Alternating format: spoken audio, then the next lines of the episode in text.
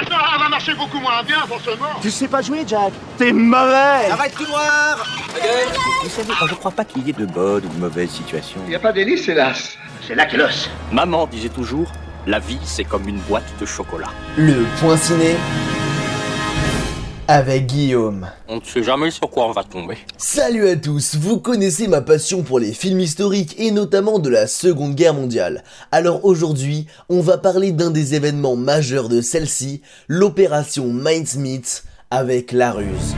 Les Américains, les Canadiens et les Britanniques débarqueront sur la côte sud de la Sicile.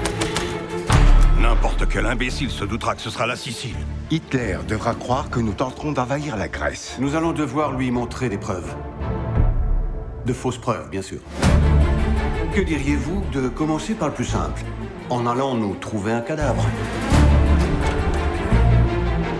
Beau comme un astre.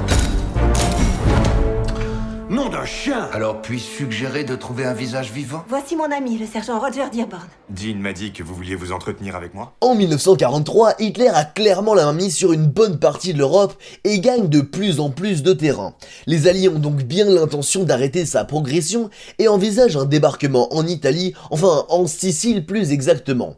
Mais ils savent très bien que s'ils débarquent comme ça, à l'improviste, c'est le massacre assuré.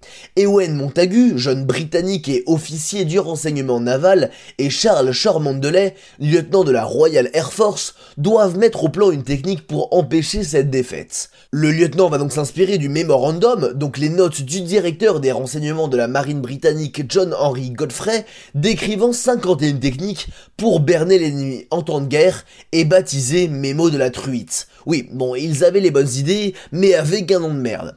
Et une en particulier était inspirée du roman policier de Basil Thompson et avait pour but d'abandonner en guerre, à proximité des côtes ennemies, un cadavre revêtu d'un uniforme d'aviateur et de fausses informations disant que les Alliés s'apprêtaient à débarquer par la Grèce et non par l'Italie pour tromper l'ennemi. Ils vont alors réadapter l'idée et vont tenter le plus gros coup de poker de l'histoire, une tentative qui peut sauver de nombreuses vies. Alors, vont-ils y arriver? Eh bien, je vous laisserai découvrir ça au cinéma.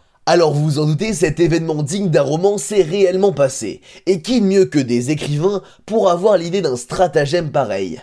En effet, la plupart des personnes ayant travaillé sur cette opération étaient avant tout des écrivains, comme Ewen Montagu. Mais il y en a un qui a travaillé dessus et que vous connaissez tous, Ian Fleming, l'auteur des James Bond. Fleming avait eu l'idée en lisant le roman policier de Basil Thompson, et il se trouvait qu'il était l'assistant de l'amiral Godfrey, le fameux chef du renseignement naval. Ian Fleming lui fera d'ailleurs une référence dans ses romans James Bond sous les traits du personnage de M. On voit donc comment des auteurs de prestige ont aussi, bien avant, contribué à la guerre. Et cette histoire s'est directement inspirée de la réalité, mais également du livre de Ben Massentir, pour rentrer dans les détails de cet événement, qui a également déjà eu un film en 1956, L'homme qui n'a jamais existé, de Ronald Nim. Bref, un film historique tout aussi captivant à retrouver dans vos cinémas de la région. Les dés sont jetés.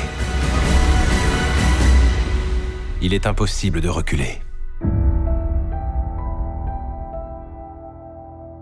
Et comme chaque mercredi annonce la sortie de plein d'autres films, je vous invite à découvrir sans plus attendre Sentinelle Sud, l'affaire Coligny ou encore le médecin imaginaire. C'est déjà la fin du point ciné de cette semaine, je vous invite directement à aller sur YouTube et taper l'apprenti ciné pour en apprendre bien plus sur le monde merveilleux du cinéma sans forcément y connaître quelque chose. Je suis également sur Facebook et Instagram, le même nom, l'apprenti ciné.